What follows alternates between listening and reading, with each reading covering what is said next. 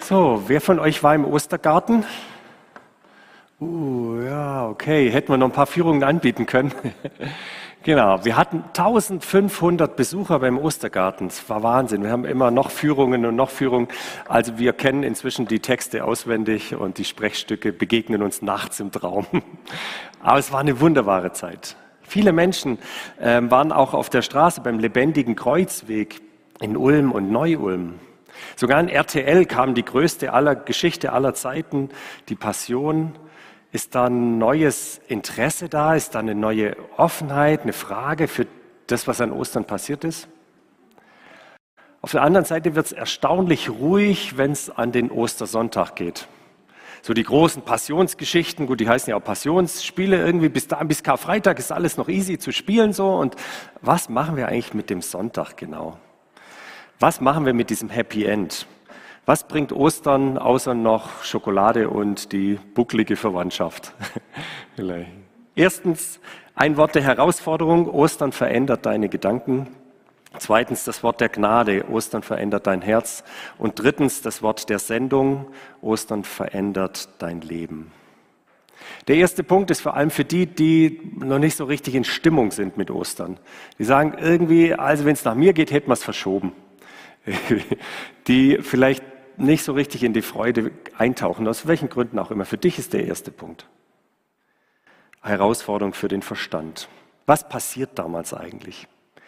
Nun, zum einen lässt sich festhalten, dass es damals viele Messias gab, viele messianische Bewegungen gab es. Da ist jemand aufgestanden, hat gesagt, ich bin's, und dann gab es Leute, die hinterhergelaufen sind, aber die sind alle, haben sich alle verlaufen im Sand der Geschichte. Meistens wurde dann der Anführer getötet, oft hingerichtet und nach dem Tod brach diese ganze Bewegung wieder zusammen. So gab es hunderte solcher Messiasse, die aufgestanden sind und danach hat sich's verlaufen. Außer bei Jesus. Von hunderten solcher Bewegungen gab es eine, wo der Anführer auch getötet wurde, aber danach ist die Bewegung explodiert. Innerhalb von ein paar hundert Jahren wurde aus zwölf irgendwie Leuten und die da irgendwie sich um diesen Menschen geschert haben, da waren es nur noch elf und so und wurden Hunderte, Tausende, Millionen, die daran geglaubt haben. Was ist damals passiert? Was ist passiert, nachdem ihr Anführer gestorben ist und getötet wurde? Bis zum Kreuz lief es wie immer. Die Angehörigen haben sich zerstreut, sind auseinandergelaufen. Was ist an diesem dritten Tag wirklich passiert? Dass die Sprengkraft hatte. Menschen haben dafür ihr Leben riskiert, ins Gefängnis zu gehen für diese Botschaft. Was muss da passiert sein? Viele Menschen lehnen heute diese historischen Texte ab und sagen, naja, diese, diese Legende um Ostern haben halt spätere Kirchenväter erfunden, so 100 nach Christus oder 200 nach Christus, um so ihre Machtposition auszubauen. Das ist alles nur erfunden, das ist nur Legende. So lesen wir es die Tage in den ganzen Fokus, Spiegel, Stern und so weiter. Wiederholt sich jedes Jahr, aber ich muss dir sagen, es ist nicht logisch. Warum? Tauchen wir kurz ein, was Markus schreibt. Viermal nennt Markus den Namen der Frauen, die an Ostern dabei waren. Kapitel 15, 40, 15, 47, 16, 1, 16, 9. Das waren jetzt nicht die Lottozahlen, sondern die Bibelstellen. Da ist Maria von Magdala und dann ist die Salome und dann ist die Maria, das ist die Mutter von Jakobus, aber das ist von dem kleinen Jakobus. Warum schreibt Markus das drei, viermal innerhalb von zwei Kapiteln? Sind wir irgendwie, denkt er, wir irgendwie, das war damals üblich. Man hat Augenzeugen bemüht, um die historischen Tatsachen zu untermauern. Man hat ja nicht einen YouTube-Clip hinten angehängt oder irgendwie sowas, sondern man braucht ja Augenzeugen, was zwei oder drei Augenzeugen vor Gericht zum Beispiel ausgesagt haben, das galt als wahr. Markus sagt, okay, wenn ihr mir nicht glaubt, dann glaubt denen. Also geht zu der Maria, also nicht die von dem dicken Jakobus, sondern die von dem kleinen Jakobus. Nicht, dass er an der falschen Tür klingelt. Die haben noch gelebt. Das war nicht erfunden. Fragt die, könnt die fragen. Aber der eigentliche Skandal, den Markus hier äh, quasi zu Papier bringt, ist ein anderer. Der eigentliche Skandal ist, dass es Frauen sind. Der griechische Philosoph Celsus 80 nach Christus, also nicht weit weg von dem historischen Ereignis, der war heftiger Gegner des Christentums und suchte Argumente gegen die Auferstehung. Damals ging es schon los. Und sein kräftigstes Argument gegen die Auferstehung waren die Frauen. So heißt es in seiner Schrift, Ähm, man weiß doch, wie hysterisch Frauen so, sind, überdreht. Und in der antiken Welt haben alle mit dem Kopf genickt. Heute machen wir das nicht mehr. In der antiken Welt so, ja, das ist echt ein Problem mit den Frauen. So. Die durften vor Gericht nicht als Zeugen aussagen. Das war damals so. Weißt du, was das bedeutet? Das bedeutet, wenn Markus von diesen vier Frauen die ganze Zeit schreibt, dann gibt es nur eine Möglichkeit, warum er das macht. Warum er nicht Petrus groß rausbringt als Kirchenführer oder Jakobus als Herrenbruder oder so. Warum nimmt er die Frauen? Es gibt eigentlich nur eine Möglichkeit, dass es genau so war. Sonst hätte das kein Mensch gemacht. Das spricht völlig gegen die damalige Literatur und, und Argumentationskette. Okay, vielleicht denkst du als zweites, naja, die Menschen waren halt damals ein bisschen leichtgläubiger. Da gab es halt noch so ein magisches Weltbild und da hat man eh an Wunder geglaubt. Also mir heute, ich, ich kann das nicht glauben irgendwie. Ich meine, gegen alle naturwissenschaftliche Erkenntnisse, damals waren die Menschen halt ein bisschen leichtgläubiger. Aber Markus fordert auch das heraus. Jesus hat nämlich im Markus-Evangelium immer wieder gesagt, ich werde sterben und am dritten Tage auferstehen. Dreimal zu seinen Jüngern, Markus 8, 9, 10, die Verse erspare ich euch. Äh, jedes Mal hat Jesus gesagt, also ich werde sterben und am dritten Tage werde ich auferstehen. Markus fasst sich ja kurz in seinem Evangelium, aber ständig kommt, ah, ich werde sterben, aber am dritten Tag werde ich auferstehen. Übrigens, also nach dem Frühstück nochmal, ich werde sterben, aber am dritten Tag auferstehen. Weißt du, was komisch ist? Es ist der dritte Tag und keiner ist am Grab. Haben die nicht zugehört? Das war nicht so, dass die das erwartet haben. Da waren keine Jünger am Grab am dritten Tag. Die Frauen haben sich Zeit genommen und viel, viel Geld ausgegeben, um einen Toten mit wertvollen Gewürzen und Ölen einzubalsamieren. Niemand hat erwartet, dass Jesus aufersteht, obwohl es die ganze Zeit gesagt hat. Machen wir es uns nicht zu leicht und sagen, na, die waren halt damals so leichtgläubig und die wollten halt, dass Jesus aufersteht. Die, haben das, die wollten das gar die haben das nicht erwartet. Keiner. Das war damals genauso unvorstellbar wie für uns heute. Das war für die griechische Philosophie damals unvorstellbar. Man hat ja gehofft, dass man durch den Tod endlich den Leib hinter sich lässt. Keiner ist doch so blöd und geht in den Körper zurück. Oder auch für die jüdische Kultur damals, für den Glauben damals, da war Gott so weit weg.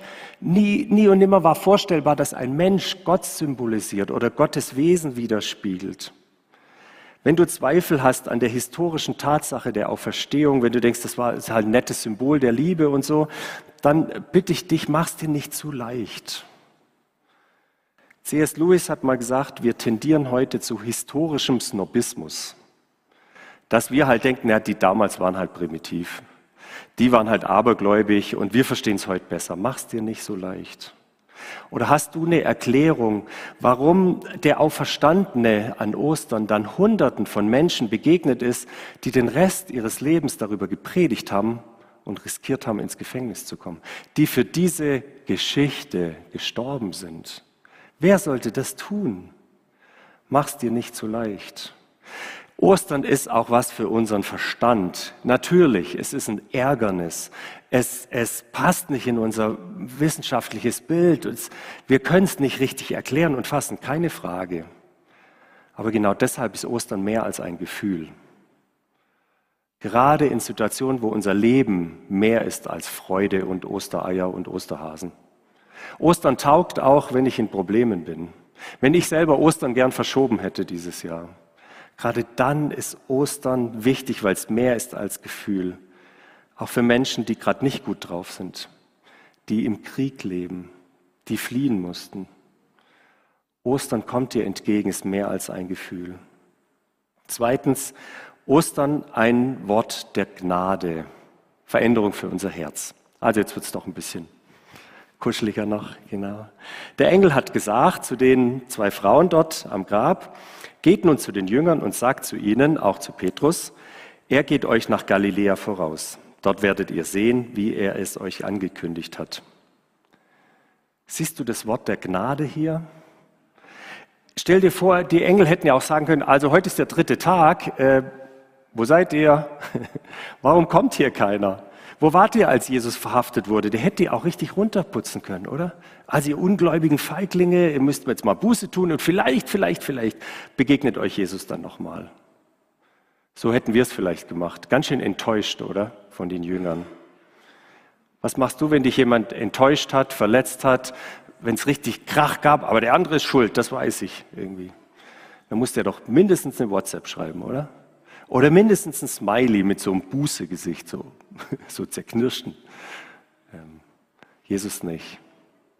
Das ist ein Wort der Gnade. Gott, Jesus kommt den Jüngern entgegen, er geht auf sie zu. Ostern stellt die Welt mal wieder auf den Kopf. Der Engel lädt sie ein. Und das größte Wort der Gnade sind diese zwei Worte, die da sind, nämlich und Petrus. Warum sagt der Engel extra noch und Petrus? Nun, weil das der ist, der sich am meisten vorgenommen hat und am meisten versagt hat. Stell dir vor, die Frauen wären vom Grab zurückgekommen und hätten gesagt, äh, also wir sollen nach Galiläa, dorthin, wo alles angefangen hat, wo wir damals, wisst ihr noch, mit Jesus und so, komm, wir gehen dahin und Jesus begegnet uns nochmal. Was hat Petrus gesagt? Ich nicht. Geht ihr mal, ich habe es so versemmelt irgendwie. Also ich, ich bin echt durch wahrscheinlich mit diesem Jesus, ich, ich nicht. Der Engel sagt, du auch. Was für ein Wort der Gnade. Der weiß ja genau, der Petrus braucht eine extra Einladung. Wenn Petrus sagt, ich nicht, sagt Jesus, du auch. Und jetzt mal ehrlich, nehmen Sie ihn mit aus Mitleid, weil Sie denken, ah, sind eh nur noch, sind eh nur noch elf irgendwie. Nehmen wir den halt auch mit, komm, christlich Soße der Liebe drüber und so, soll der halt auch noch mitkommen? Nee, gar nicht. Aus dem größten Versager wird der Fels. Aus dem, der am meisten versagt hat, wird der, auf den Jesus seine Kirche baut. Warum? Warum nimmt er den? Weil sein Versagen am größten war, wird seine Buße die tiefste sein und sein Verstehen der Gnade die weiteste. Das qualifiziert ihn, sein Versagen qualifiziert ihn zum Leiter der Jesusbewegung, zum Petrus, zum Fels. Ehrlich gesagt stellen wir uns Felsen irgendwie anders vor, so Helden, Marvel, ja, stellen wir uns irgendwie anders vor. So funktioniert doch diese Welt. Ob Captain America, Wonder Woman, Thor, Ant-Man, Iron Man, wie sie alle heißen. Du brauchst Infinity-Steine, damit du der richtige Held bist. Die musst du dir alle verdienen und dann an deinen, deinen Handschuh da machen. Und wenn du alle hast, dann brauchst du nur noch, kannst mit dem Finger schnipsen, dann bist du der Held. Ostern ist genau anders. Jesus, der alle Ewigkeitssteine gesammelt hat in dem keine Schuld war, kein Verbrechen, nichts. Er hat alles verdient, alle Gerechtigkeit erwirkt. Und was tut er? Er zieht den Handschuh aus und lebt. Marvel sagt Erlösung durch Stärke, Ostern sagt Erlösung durch Schwachheit. Wir müssen durch Karfreitag durch, um an Ostern anzukommen. Ohne Karfreitag kein Ostern. Gib Jesus deinen Karfreitag. Gib Jesus dein Versagen, so wie Petrus das lernen musste. Gib ihm deine Krise, deine Unfähigkeit, dich zu entschuldigen. Gib ihm deine Schattenseiten. Sag ihm, dass du einen Erlöser brauchst. Normal hassen wir das, oder? Zuzugeben, dass wir Fehler machen. Zuzugeben, dass wir was falsch gemacht haben, das, das fällt uns doch total schwer, oder? Ich meine, dann sind die anderen schuld oder das Wetter ist schuld oder Stress auf der Arbeit oder meine Kinder oder meine Hormone oder keine andere. Wir wollen doch bloß nicht sagen, dass wir was falsch gemacht haben, oder? So, das geht uns doch total schwer über die Lippen. Warum haben wir so panische Angst davor? Warum wollen wir es auf keinen Fall irgendwie zugeben? Warum sträubt sich alles in uns? Weil es sich anfühlt wie ein bisschen sterben. Weil es sich anfühlt wie, fühlt wie verlieren, wie der Tod. Aber genau darum geht's. Lass dein Ego sterben. Lass das sterben, lass es begraben, was dir Angst macht, übersehen zu werden oder zu kurz zu kommen. Lass es mit Jesus sterben und begraben. Du brauchst Karfreitag vor Ostersonntag. Wie Petrus, dessen Ego sterben musste. Erst brauchst das Kreuz und das Grab dass er, der immer behauptet hat, er kriegt schon alles hin, Gnade gelernt hat und verstanden. dann wird aus ich doch nicht ein doch du auch, gerade du. Das ist Auferstehung. Nicht aus Leistung oder Kraft oder Infinity-Stein, sondern aus Liebe und Gnade und Erwählung. Wenn uns so Ostern unseren Verstand beschäftigt und unser Herz bewegt, dann kommt drittens der Auftrag, die Sendung, Veränderung des ganzen Lebens. Es gibt zwei Aufträge, die der Engel den Frauen, den Zeugen am Grab mitgibt. Zwei kleine Worte. Das erste ist, der erste Satz ist, entsetze dich nicht. Und das zweite ist, geht, geh. Warum ist unser Leben eigentlich so stressig? Warum ist Ostern manchmal so stressig? Warum packen wir eigentlich unser Leben so wahnsinnig voll? Warum versuchen wir alles in unsere Zeit reinzupacken? Wir haben so viel freie Zeit wie eigentlich keine Gesellschaft vor uns. Aber warum sind wir so im Stress? Warum haben wir, die wir eigentlich alles haben, wir leben im Überfluss in diesem Land, warum sind wir so getrieben? Warum kommen wir nicht richtig zur Ruhe? Warum sind wir so ein unglückliches Volk eigentlich? Warum können wir nicht mit Leid umgehen? Warum haben wir äh, keine Antwort auf Schwierigkeiten in unserem Leben? Warum versuchen wir Leid und Schwierigkeiten auszulagern, zu vermeiden und machen uns Stress ohne Ende?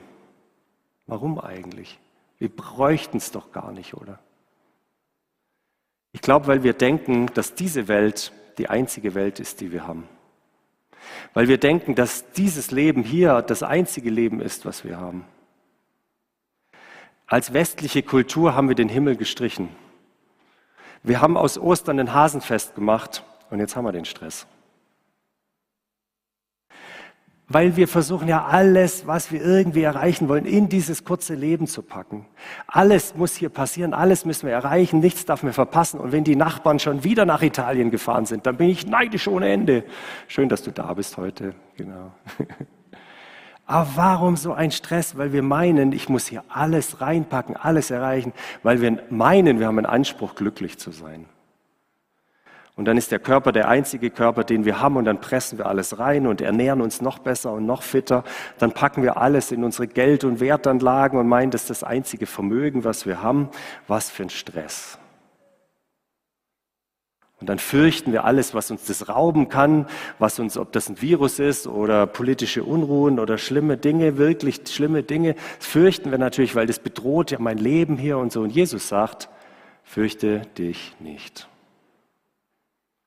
Warum sagt er das? Was gibt ihm die, den Beleg dafür, dass er das sagen darf? Weil er sagt, es gibt mehr für dein Leben. Es gibt mehr, es gibt Auferstehungskraft. Wir haben mehr als die begrenzte Zeit hier auf dieser Erde. Wenn wir das wirklich glauben würden, würden wir anders leben. Viel entspannter. Dann muss hier nicht alles perfekt sein.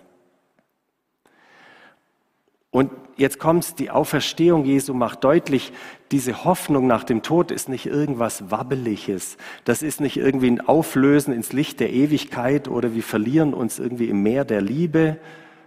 Jesus ist nicht einfach zur Energie der Hoffnung geworden, sondern leibhaftig auferstanden und den Jüngern begegnet. Er kam mit einem Körper zurück ins Leben. Es geht nur um eine Hoffnung, die leibhaftig ist. Ich habe bei den Vorbereitungen eine kurze Episode gelesen von einer jungen Frau, die schwer krank war. Joni Erickson hatte einen schweren Unfall mit 17 Jahren und war seitdem vom Hals abwärts gelähmt. In der Kirche, in der sie war, war es üblich, beim Beten hinzuknien. Und das konnte sie nicht mehr und das hat ihr im Herzen wehgetan. Als sie auf einer Konferenz war, forderte der Sprecher wieder herauf, ähm, und lud dazu ein, sich hinzuknien und sie konnte das nicht und musste weinen. Und ich zitiere aus ihrem Buch, als ich dort saß, erinnerte ich mich, dass ich im Himmel frei sein werde, zu springen, zu tanzen, zu rennen oder Aerobic zu machen. Wenn möglich, werde ich, bevor irgendwann alle anderen Gäste zum Hochzeitsmahl des Lammes zu Tisch gebeten werden, mit meinen auferstandenen Beinen auf dankbaren, verherrlichten Knien sein. Ich werde still zu Jesu Füßen knien. Kannst du das erfassen, was für eine Hoffnung in Ostern liegt, wenn Jesus leibhaftig auferstanden ist, das Grab leer ist? Keine Religion, keine Philosophie verheißt dir einen neuen Körper. Spürst du die Hoffnung, die da drin liegt? Auch die Freiheit, die da drin liegt? Wer hier Schweres durchmacht, wessen Leben hier nicht rund läuft, sondern voller Brüche ist und, und Risse, wer eine schlimme Kindheit hat, wer wirklich im Leben kämpft und so, für den sei gesagt, es ist nicht alles hier. Du musst hier auf dieser Erde nicht glücklich werden.